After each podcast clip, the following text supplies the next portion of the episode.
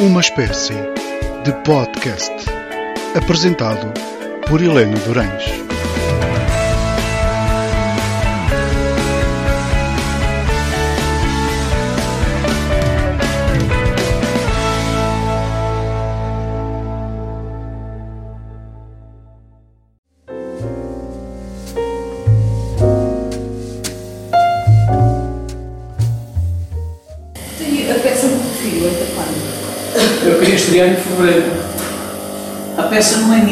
O texto é escrito pelo Galamba, pelo Luís Paulo Carlos, pelo Borges, que foi um ator que faleceu Ah, há sim, uns sim, anos, sim.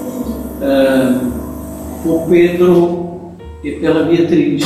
E é um espetáculo diferente, ele tinha sido pensado. Nós tínhamos há 25 anos feito um, um espetáculo na Quinta de São Miguel, que era um tipo de bar, é? com pequenos textos cómicos, eh, canções, para divertir. E chamava-se Desnível Bar. Passados 25 anos, lembrámos que era bom repetir, fazer o Desnível Bar 2. Então, é isso que estamos a fazer.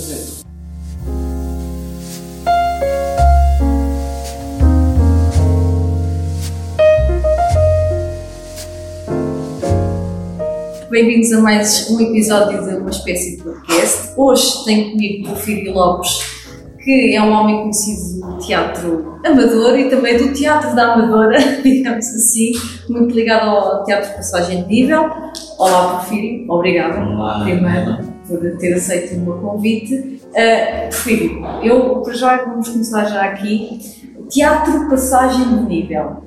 Você já tem mais de 30 anos de existência, eu sempre conheci o Porfírio uh, ligado ao TPN. Como é que surge aqui esta oportunidade de criar este grupo de teatro? Que até o seu nome tem que ver uh, no sítio onde estavam sediados Sim. originalmente. E- e- Este nome, enfim, como todos os nomes, principalmente de associações, até às vezes de crianças, gera um determinado conflito entre as pessoas que têm eh, a obrigação de escolher esse nome. E nós éramos jovens a trabalhar numa coletividade na Amadora, no centro da Amadora, junto à passagem de livro, eh, perto dos bombeiros. Na antiga estação, é? Exatamente. E eh, as, as- instalações da sede, que a Filarmónica de Comércio e Indústria da Amadora, não tinha assim um espaço amplo para uma atividade como o teatro. Mas tinha, do outro lado da linha, na Praceta de Sagres, um, um pavilhão, um, barracão, mas aquilo era um pavilhão que tinha vindo da FIO, tinha sido oferecido pela Embaixada do Brasil. E era ali que se faziam os espetáculos. E o nome foi escolhido exatamente por causa dessa passagem de nível, ou de ter passar a passagem de nível, repetindo enfim, a terminologia, para irmos ensaiar.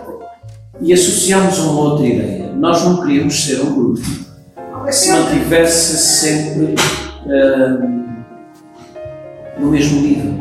Isto é, fazer as mesmas coisas, eh, mostrando o, o mesmo conhecimento. Não, nós queríamos ir passando. Hum, queríamos aumentar a qualidade. Sempre cada espetáculo deveria ser um novo grau de conhecimento e de experimentação. Por outro lado, a passagem de nível era aquilo que unia a cidade naquela época. E, de maneira metafórica, nós éramos um grupo de teatro que queria unir as duas partes da cidade. Sim, é- é, porque essa, essa divisão não é, feita pela linha de comboio é uma coisa, é uma imagem que marca muito a cidade da Amadora. Exatamente, marca muito. Eh, E eram as passagens de nível que uniam a cidade. Vocês tinham aqui este propósito e juntaram tudo isto para criar um vosso. Sim, do, do- grupo e que, e que fosse um nome que assentasse que nem uma luva né, neste grupo de jovens, uns mais, outros menos, tínhamos gente já com a idade que eu tenho hoje, não é? Eh, pessoas já perto da, da, da reforma, é? mas que tinham um espírito jovem e assim começámos. Eh, nesse céu barracão, na Parceira de Sagres, que entretanto também eh, começou por ser pequeno demais para a nossa atividade passámos algum tempo numa comissão de moradores do Bairro Novo, das Águas Livres, onde funcionava também uma, uma comissão de moradores, é assim que se chama, comissão de moradores. E ali eh, fizemos ensaios de vários espetáculos. Depois instalámos, eh, com assistência da Câmara, durante dois anos, na cave da Biblioteca da Amadora, biblioteca daquela antiga biblioteca, que hoje é o Departamento de Educação e Cultura. Sim, então fica perto do Centro da Amadora. Isso mesmo, na cave. Aí construímos dois espetáculos. Uh, até que o Departamento de Cultura da Câmara, num momento em que o grupo também estava, de certa forma, a reclamar a sua autonomia, uh, nós já naquela época, tal como nós, nós éramos muito, muito dinâmicos, uh, dedicávamos muitas horas do nosso dia àquilo que gostávamos, que era o teatro e íamos bater a muitas portas do teatro e conseguíamos apoios muito interessantes para a construção dos nossos espetáculos. Mas nós não éramos uma entidade autónoma. Nós funcionávamos como uma secção de uma coletividade. E, logicamente, que uma coletividade só pode ter uma tesouraria. Todos os recursos são geridos da mesma forma. E, e, e começou a ser muito desagradável para nós que trabalhávamos. Uh, que íamos à procura dos apoios, à Secretaria de Estado da Cultura, ao Minatel, ao Governo Civil, é que nós batemos a muitas portas. E houve um céu um ano que no final do ano, quando são apresentadas as contas, uh, o teatro tinha mil contos, naquela época nos brutos, é? para investir em produções do, do, do ano seguinte. A banda filarmónica tinham um valor igual, mas de prejuízo. E a, a nossa verbazinha ia tudo para ia ficar, ia, ali para. Claro que a banda é importantíssima, eu defendo a banda, ela era uma sociedade filarmónica, a banda eram as, os olhos da, daquela casa, tudo bem. Uh, e, e, e, de tal forma, isto foi sendo sentido, e não, não, não apenas por nós que integrávamos o grupo de teatro, mas pela direção, pelos sócios, até que foi marcada uma Assembleia Geral em que foi aceita a autonomia do passagem língua, em que foi entregue todo o nosso espólio, aquilo que nós tínhamos angariado ao longo daqueles anos, a nível de equipamento, de adereços, de livros, de fotografias, o nosso equipe das memórias, que está aqui connosco, a coletividade entregou-nos aquilo tudo. Um, Vocês oh, ficámos, a partir daí, criámos a nossa associação, uh, que é o Teatro de Passagem de Nível, manteve-se naquela época, nós chamávamos o grupo Teatro de Passagem de Nível da Sociedade Filarmónica Comércio e Indústria da Amadora. Uh, portanto, fizemos uma escritura de constituição da associação. E, e, com esta, agora voltando atrás, por causa dos espaços, neste momento de conflito, não é bem conflito, foi de entendimento, de negociação, uma, um momento civilizado de entendimento entre as partes. Uh, a Câmara percebe-se de que o teatro estava nesta situação de autonomia e o Departamento de Educação e Cultura uh, consulta-nos sobre uh, o local onde gostaríamos de ter um espaço. E eu recordo-me ter falado com o vereador da Cultura, que é o Fernando Pereira, e dizer-lhe que nós não escolhíamos nenhuma freguesia, uhum. nós éramos o grupo da cidade. Portanto, em qualquer local uh, nos poderíamos instalar. E ficámos instalados durante algum tempo na, num espaço que também estava cedido à Filarmónica, que era a Quinta de São Miguel. Sim, na Venda Nova. Só em 97 é que o Passagem de Língua uh, celebra com a Câmara e com a Junta da Brandoa, naquela época, um protocolo de comodato neste espaço. E aí estão aqui desde 97. De 97, sim. Mas, que não era exatamente isto. Isto era, um espaço, isto era um espaço completamente amplo, sério. E depois é que fizeram o auditório? Depois construímos o auditório. A única coisa que existia era esta área de, casa, de casas de banho. O resto era tudo amplo, era um salão imenso. Sim, mas que não era funcional teatro. Claro, vocês tiveram que adaptar então.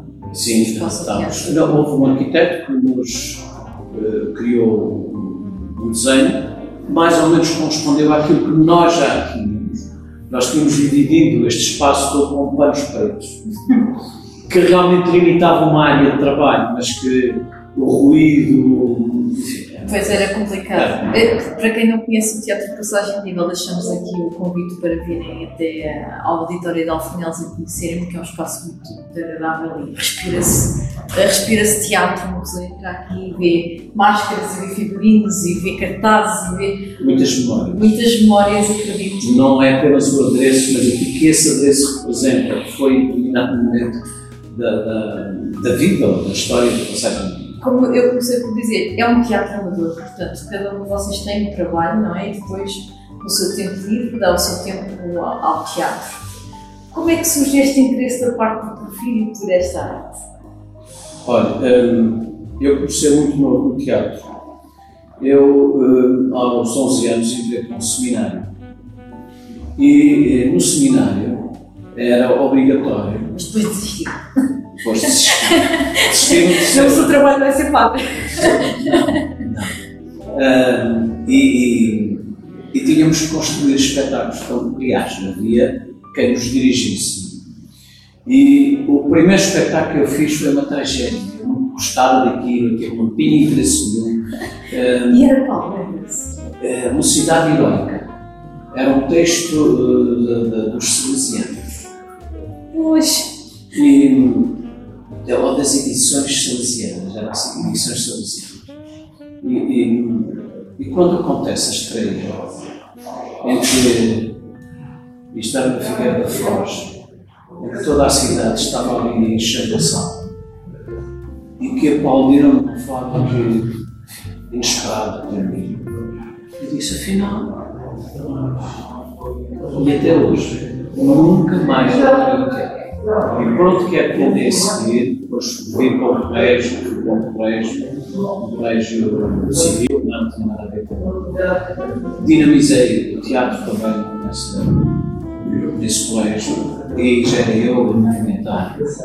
Ahm, numa paróquia lá da, da, da, da minha terra, também criou um grupo de teatro. Quando vim para a Amadora, fui para trabalhar, eh, tive conhecimento ali na, na zona da Capela da Famagueira, eh, onde trabalhei também, e criei ali um grupo de teatro, montámos ali os espetáculos. Esse grupo chegou a chamar-se o Cimo da Falagueira. E neste meio tempo eu fui para a Filarmónica para continuar a estudar música, porque eu já na província fazia parte de uma banda filarmónica, e foi ali que depois se criaram as condições para iniciar o teatro. foi, foi esse apelo do público, ou melhor, esse aplauso do público, que, que o fascinou. Sim, fez que é sentir a importância, fez-me sentir que afinal as coisas têm significado, não é? Eh, aquilo que para mim parecia uma coisa sem tem-se. Se há coisa- Isso já estava perdido lá na, na infância ou na, na adolescência, mas eh, sei que foi uma marca, foi uma semelhança até hoje. E esse, esse, e esse gosto ou não pela tragédia desenvolveu-se ou não? Sim, sim, eh, a tragédia, muitas- cada espetáculo às vezes são tragédias enormes, mesmo que sejam comédias, porque a estreia, às vezes, até conseguir a estreia, eh, sofre-se também. Eh, e há episódios que eu recordo, e daqui a uns anos, numa estreia do espetáculo, um espetáculo que nós investimos muito, quer a nível de horas, quer a nível de, de, de recursos, de cenografia, de guarda-roupa, eh, que chamava, era do Jaime Garneiro, era um texto do Jaime Garneiro, Grande Sentido Grande Sentido. E na véspera, quando fui fazer o ensaio geral, eh, a nossa sensação era de eh, um caos absoluto, porque era tanto adereço, tanto guarda-roupa, a, a, a cenógrafa eh, teve uma crise de choro e aquilo parecia que não tinha consigo. E na estreia aconteceu também uma situação uh, trágica, que ao mesmo tempo hoje é cómica. A sala cheia, o autor Jaime Galheiro, que era um advogado prestigiado da zona de São Pedro do Sul, autor que já tinha sido inclusive representado em Cascais, em peças uh, importantes da, da dramaturgia portuguesa, estava na sala para seguir a estreia e quando começámos a fazer aquecimento apercebemos que faltava um ator. Faltava um ator faltava um para a estreia? Sim, era um ator, o elenco. Eh, ele era muito nervoso e durante o dia tomou um sedativo, um acalmante e deve ter iniciado o descanso e adormeceu mesmo e não acordava. Quando nos apercebemos, teve que vir uma pessoa aqui a casa, que era próximo, despertá-lo para fazermos a estreia. A estreia começou com cerca de meia hora de atraso. e, como é que foi a estreia? Correu bem? A estreia foi, foi fantástica. A estreia correu muito bem. Aquilo parecia um caos no ensaio geral, depois estava tudo organizadinho, as pessoas estavam assustadas, então com muita atenção, muito focadas naquilo que estavam a fazer, naquilo que se tinha trabalhado ao longo de dois anos. Dois, dois anos de preparação desse espetáculo. Um, mas, mas temos tido. Há um outro, isso, quando se fala em tragédia, isso foi mesmo uma tragédia. Um, estávamos próximos da estreia e um dos atores tem um acidente no Algarve, destrói um carro ia com dois colegas, os colegas faleceram nesse acidente. Ele, ele, foi internado e nós estávamos a ver como se conseguimos estrear. Acabámos por, enfim, ele recuperou, felizmente, aliás foi quase um milagre. Fizemos a estreia, uma estreia que tinha um cenário fixo na fábrica da Copa, que era um espetáculo chamava-se Pedro e estreamos. Esse é um texto bastante conhecido. Sim. O, espetáculo é nosso, conhecido, porque só há memória de ter sido representado Nacional. Ninguém mais representou aquele texto. Só vocês? Nós e o Nacional. Pelo menos aqui pequenas memórias na busca, e hoje é fácil pesquisar muita coisa e não se encontra referência à representação, porque o texto é muito complexo.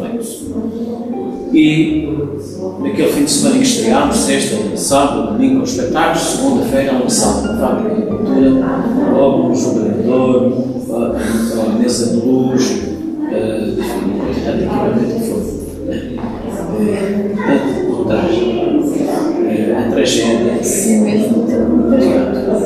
Mas eu preferi, conheço muito, eu prefiro mais ensinador. Não lembro de ter visto alguma vez a representar pelo menos estes últimos 10 Sim, anos. estes últimos anos não tenho representado. Não me recordo, mas eh, para quem, para quem já representou e depois para quem encena, como é que se gera esses dois papéis? Porque são duas posições muito distintas.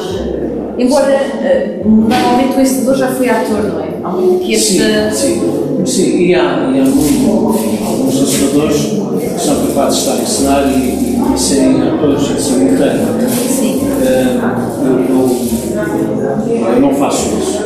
Eu sou uma coisa, eu sou outra. Eh, tenho que ter um efeito de distanciação, tenho que mover, tenho que, ser dirigido quando sou ator eh, e entrego nas mãos de quem está a dirigir o espetáculo. Não tem nada a ver com isso. E acho que é isso que deve fazer um ator.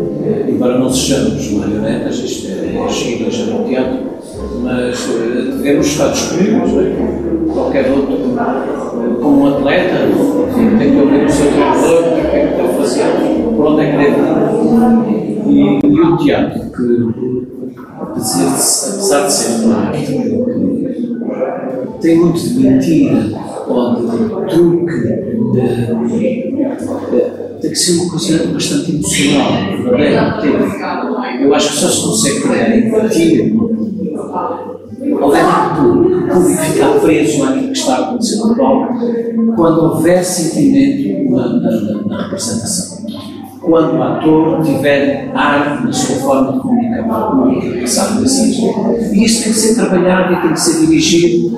Uh, e, e aí o papel do ensinador que eu, que eu admiro uh, uh, quando sou dirigido e que respeito.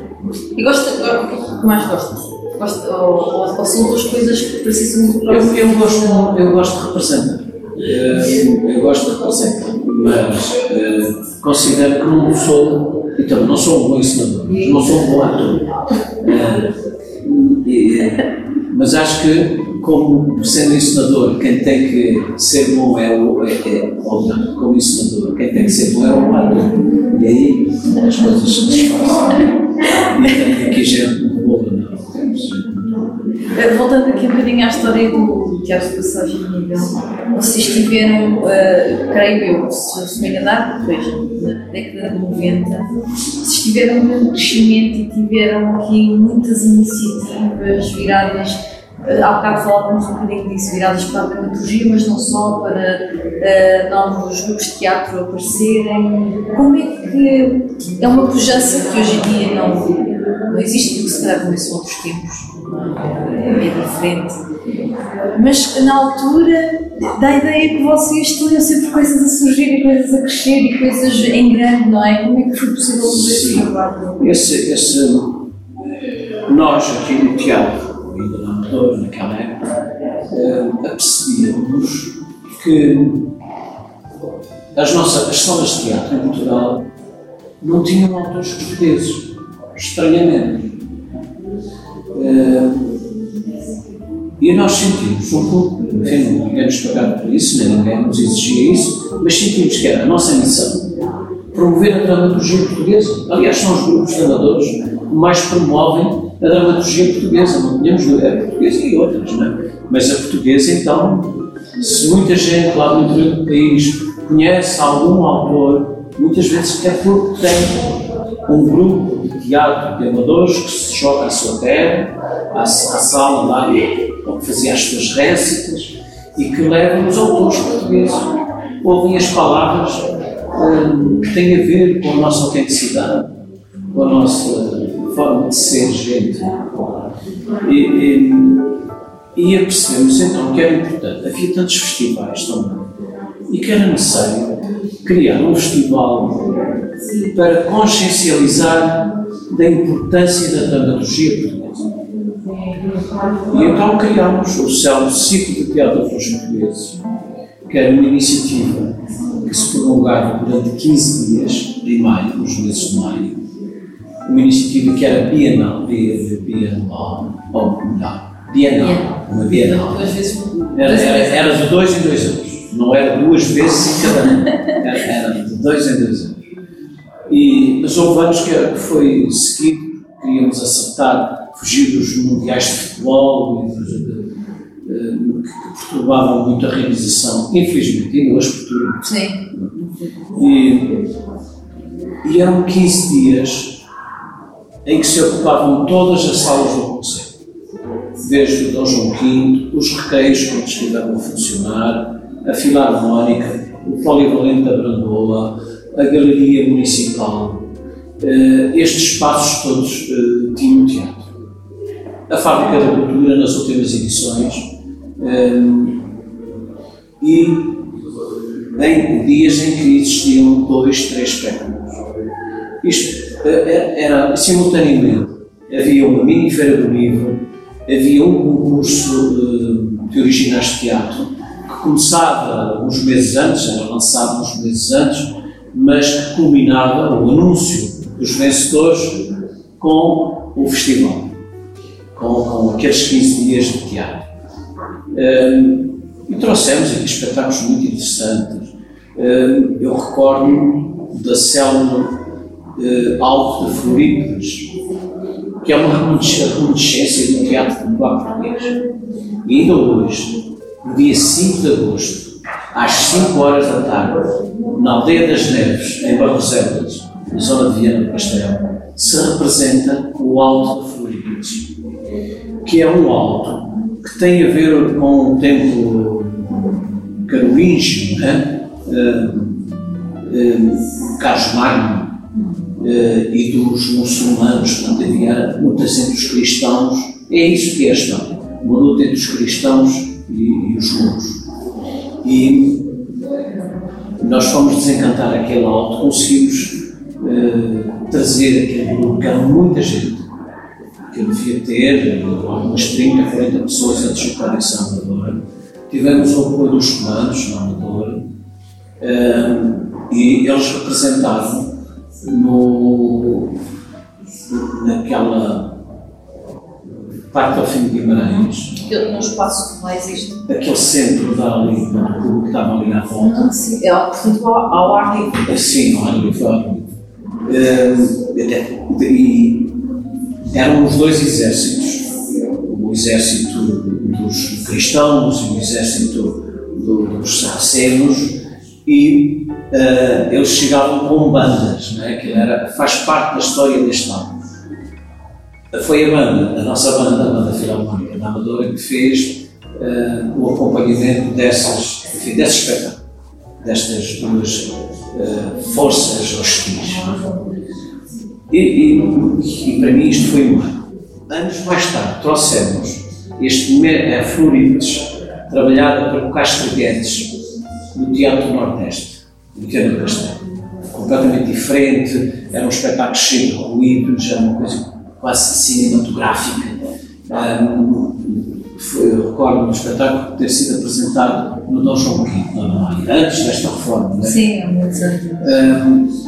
em relação ainda ao Alto da Floridas, no ano seguinte, o Festival de Teatro de Almada estava ainda nos primeiros tempos, seria uma quinta ou sexta edição, veio falar connosco, eh, estavam interessados em trazer também o Alto Florides. E o Alto Florides desloca-se ao Festival de Teatro Almada, com a banda da Amadora, um pouco depois também deste nosso percurso. Ainda sobre os originais, os originais para teatro, foi também simulado em que não havia uh, prémios de teatro em Portugal.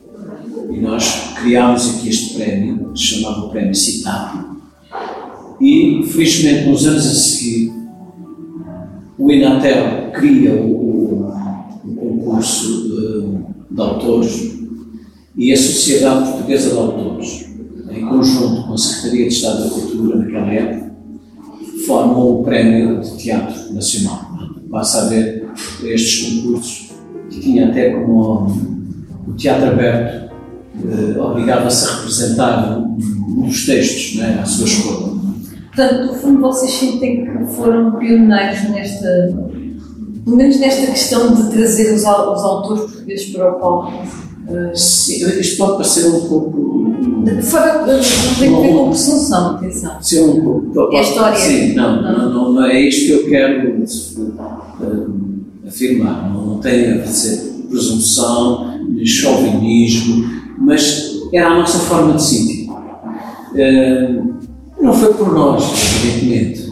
E se algo em nós tocou outras mentes, ninguém nos vai dizer nunca que foi por isto ou por aquilo.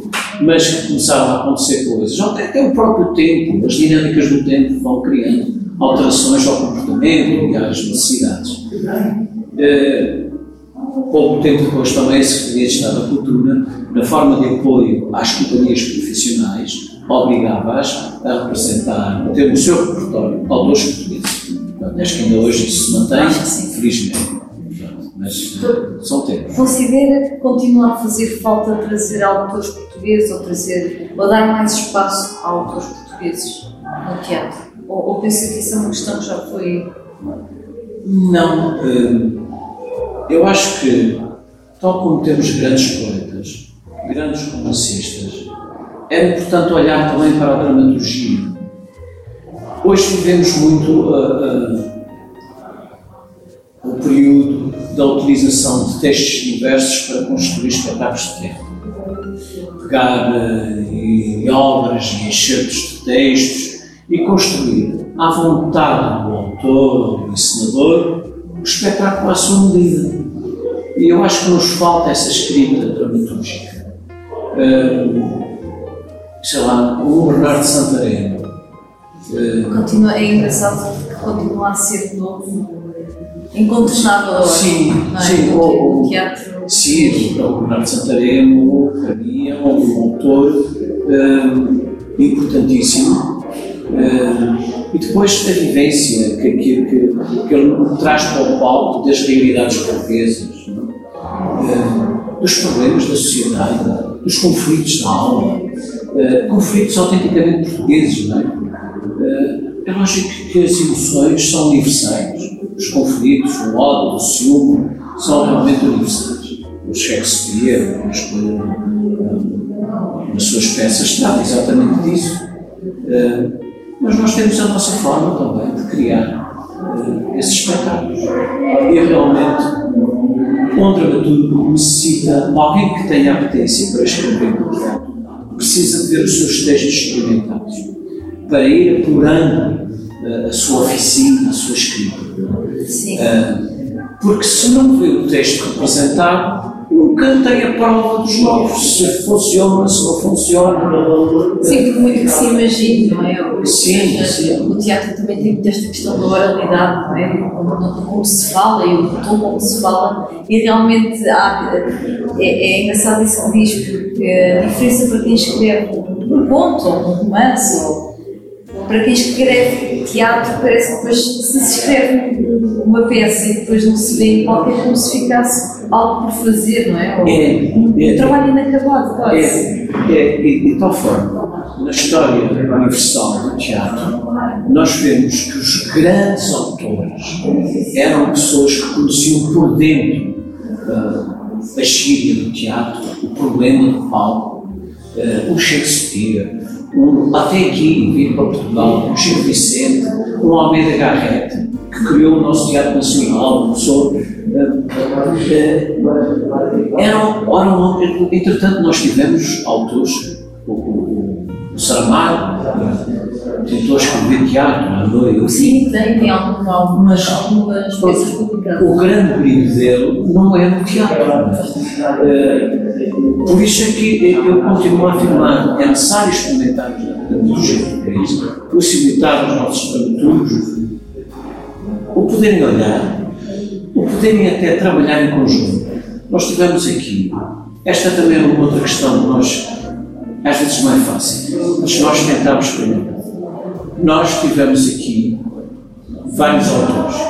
Um dos primeiros espetáculos, o, primeiro, o segundo espetáculo que nós montámos eh, no grupo, já comigo, foi o Atiçar do Mundo, que era do Joaquim Moral. O Joaquim Moral era um autor que vivia aqui na na Brandon, deve ser.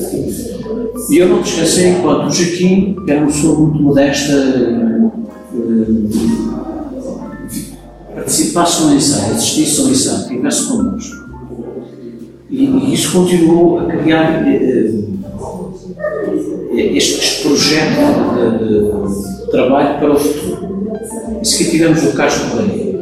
O Carlos Correia, naquela época, era uma pessoa extremamente conhecida da televisão, tinha um programa eh, sobre escrita, sobre escrita infantil-juvenil, eh, que se chamava. Bom, já não me recordo. Clube de Leitura, acho que era assim, Clube de Leitura. Era um programa semanal com Maria Alberta Neres e, e andava aí para escolas eh, com, com esse programa. Teve espetáculos no Nacional, no Chapéu Mágico, e nós fizemos aqui com, com a presença dele, ele foi aparecendo nos nossos ensaios, os Saltimbancos. E quando estreámos, colocámos o desafio se ele não queria dirigir um espetáculo. Ele, está bem, vamos fazer um espetáculo em conjunto. Com o texto dele, que chamava La Minuta, e que introduzia, que era assim uma novidade, quase estávamos ainda na pré-história do vídeo.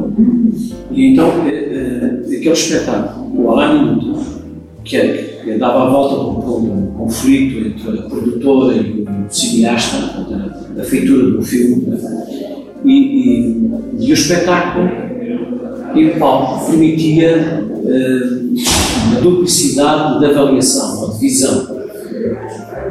O espetáculo, o espetáculo estava a ser todo captado por câmaras, é? Umas três ou quatro câmaras que, que estavam, claro que isto tinha sido previamente preparado, havia uma mesa de mistura, uma regi, onde eram selecionadas as imagens que o público, entretanto, via na sala. Em simultâneo, o público via o espetáculo tradicional no palco e via nos ecrãs e assim pelo patrocínio da Philips. Vários uh, televisores onde as pessoas viam os grandes planos, a mão do ator, o rosto, uh, onde eram salientados uh, pormenores da representação, que quando se olha o palco nu, não, não não, se- não se tem, é difícil. É- tem. E ali aquilo era quase obrigar o público a ter a percepção das pequenas coisas, daquilo que. eh, recordo do Carlos Porto, que era um crítico de teatro da época, dizer uma data talvez histórica. Quando nós criámos o espetáculo na SEPA, no auditório do Rio de Freitas. Depois disso, montámos outros espetáculos com outros autores que não souberam. Ah, o Jaime, o Jaime Salazar Sampaio. O Jaime Salazar Sampaio esteve aqui connosco, aqui na Amadora, na na Quinta de São Miguel, a trabalhar um, aspecto, um texto dele combativo. Que hum, em Le, a, em Le, Madalena, Madalena, a Madalena. E, hum, que já faleceu Jaime Salazar Sampaio, que é um outro grande autor português do teatro do absurdo. Eh, e Esse espetáculo foi estreado na nova posta. Então, nós temos andado aí um pouco por saltimbancos, mas sempre dando importância à dramaturgia portuguesa, defendendo a dramaturgia portuguesa eh, e também promovendo, num ou noutro caso, os nossos autores aqui dentro, porque sabemos que podemos construir dramaturgos, não é?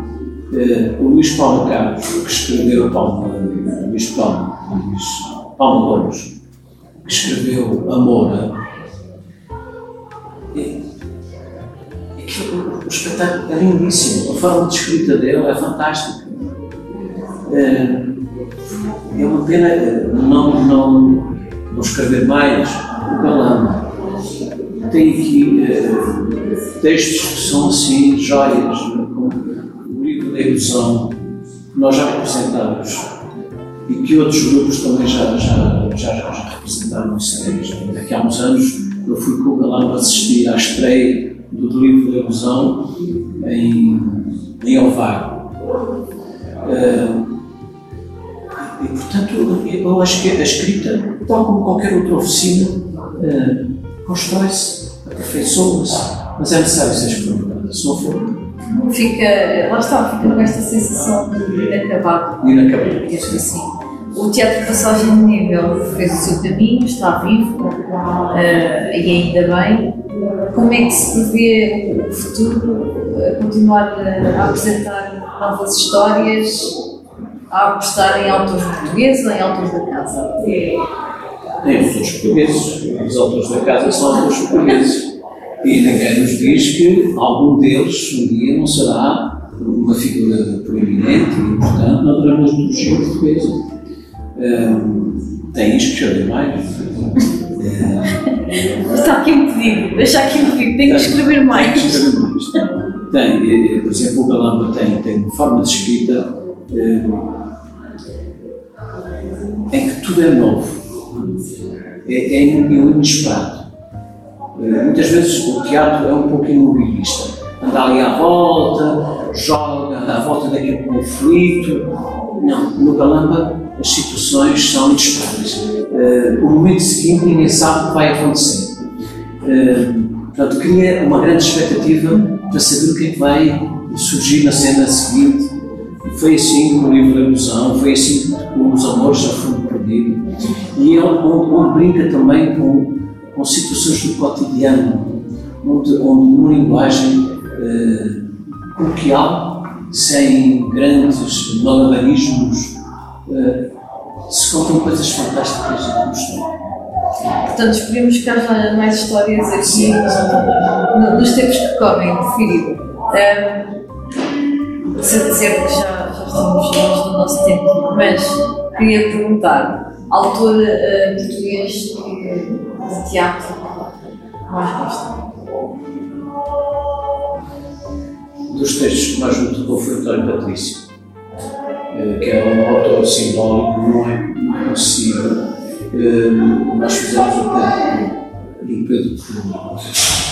É uma prosa, não digo que seja poética, mas que é, é de uma densidade. Eh, e, inclusivamente, permitir viagens faz-nos viajar com coisas que são simples também. É, é, para mim, António Patrício, dos alguns textos, claro, o prazer que eu tenho de fazer textos de Lalama, um, mas é, aquele espetáculo tocou, até foram muitas histórias, eu contei aqui logo no início, uma delas relativamente à estreia desse texto. Eu considero que muitas vezes os autores têm um texto que é considerado um texto maldito. E no António Patrício, eu considero que esse Pedro Cruz, que nos conta a história de Pedro Inês, ou melhor, que nos conta a história de Pedro, porque Inês já tinha sido morta a certa Sim, já é posterior. É, é, é, é, um pouco isso. O que é, que é um texto maldito?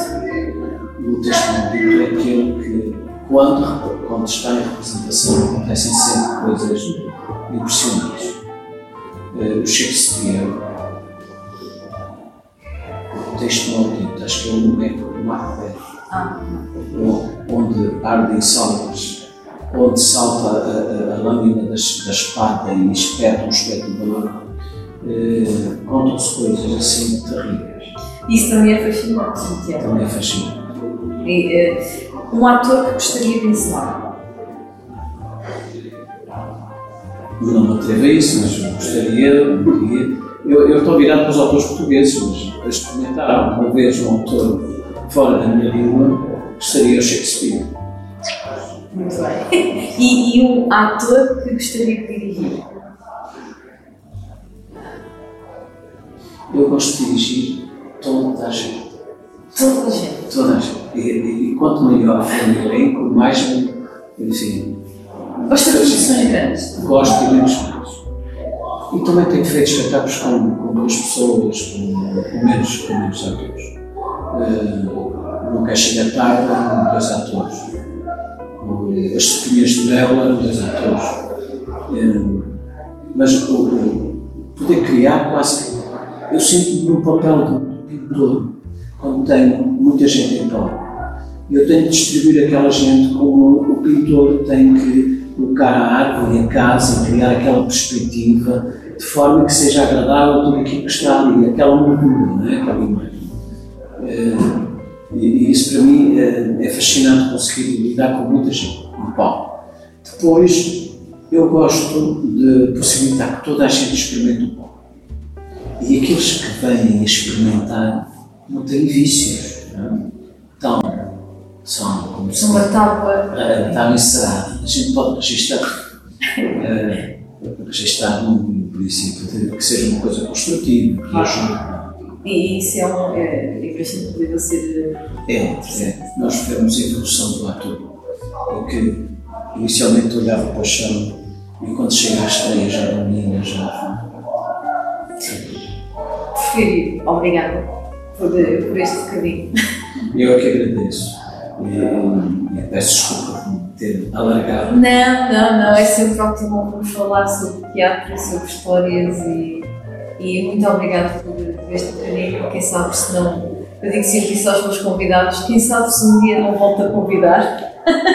e volto aqui ao, ao Teatro Passagem de Nível e, e pronto, obrigada e vamos vendo por aí. Esperemos tudo, é? Quando esta pandemia passar e, e voltarmos a ter espetáculos. Uh, aqui e esperemos que já, já voltar, já voltar. Já, voltar já, já, já ainda tenho que voltar com mais força ainda. E agora vem a vacina, tudo melhorar. Tudo vai melhorar. Obrigada por vir. A nós eh, despedimos. Para a semana estou novamente com um novo convidado ou não, logo se verá. Não se esqueçam que o episódio estreia sempre na Telefonia Amadora, à segunda-feira, pelas 9 h quarto. Até lá, tenham uma ótima semana e tenham uma boa noite.